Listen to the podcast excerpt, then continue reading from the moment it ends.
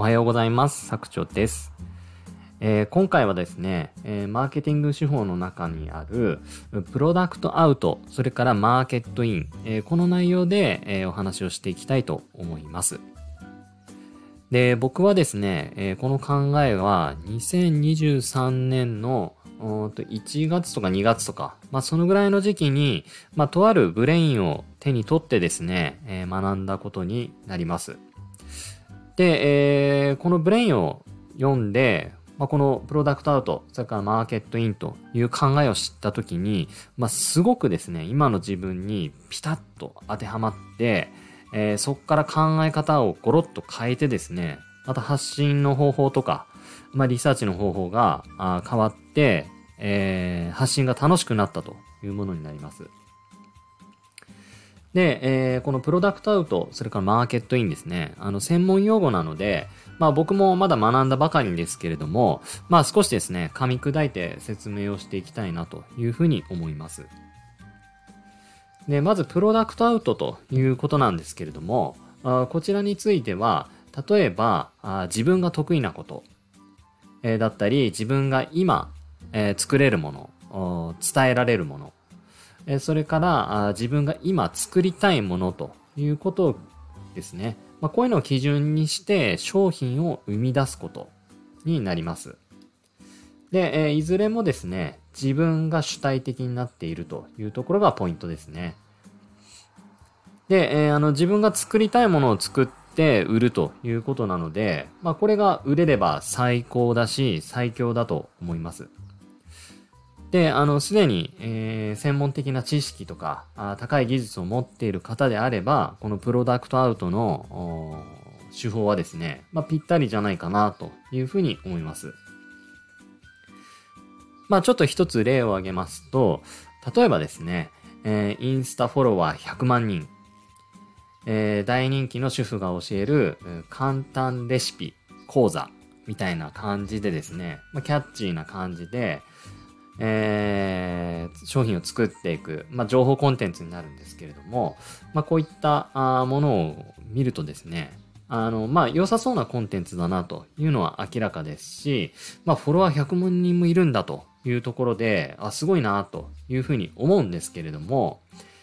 そこにですね、えー、ユーザーさんの需要がなければ、いくら素晴らしい商品を生み出して販売しても、それってただの自己満足で終わっちゃうんですよ。なので、えー、そもそも需要があるかどうかっていうところが重要になるので、まあ、例えばですね、えー、フォロワーさん何万人、まあ、今言ったような100万人もいるような、あ凄腕なインフルエンサーさんなんかが使うと、まあ、非常に効果的な手法じゃないかなというふうに思います。で、多くの方はですね、このプロダクトアウトの思考で、えー、情報発信をしているので、えー、している方が多いんじゃないかなというふうに思うんですよね。で、なぜなら僕もそういった形で今までずっと情報発信をしていたからです。で、このプロダクトアウトの思考で情報発信を続けていると、あの、自分が発信したいことが徐々にネタ切れになっていて、ネタ切れになっていって、え、最終的には何を発信すればいいのか、まあ、情報迷子になってしまうという課題、問題にぶち当たって、え、やがて発信ができなくなるというリスクがあります。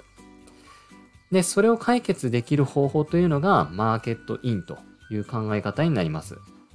で、マーケットイン。まあ、これ簡単に言うとですね、まあ、その文字の通りで、マーケット。要は市場からアイデアとかニーズを持ってきて、まあ、それをもとにですね、商品を作るという考え方になります。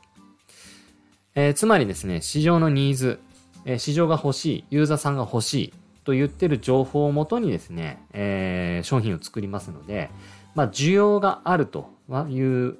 状態、まあ、需要があると分かりきっている商品を作る。なので、売れるという、まあ、単純な仕組みですね。なので、まあ、あの、失敗がしない。失敗しないので、少し強気な戦略に取ることもできます。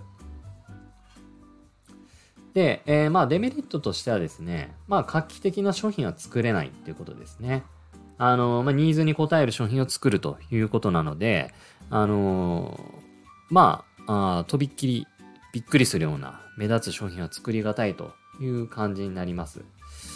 まあ、ただですね、えー、っと、先ほどプロダクトアウトの思考でお伝えした通り、え僕なんかの凡人がですね、え自分の作りたい商品を作っても全く売れないということは分かりきってますので、このマーケットインにですね、思考をチェンジすることによって、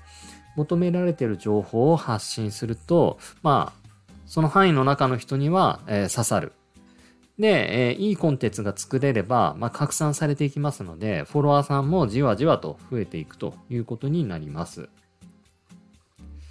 で、えー、このマーケットインのですね、えー、やり方の一番簡単な方法は、まあ、読者さん、あとフォロワーさんとかにアンケートを取るということですね。え、例えば僕から、まあ、極端にどういう情報を知りたいですかとか、まあそういうシンプルな質問でも構いませんし、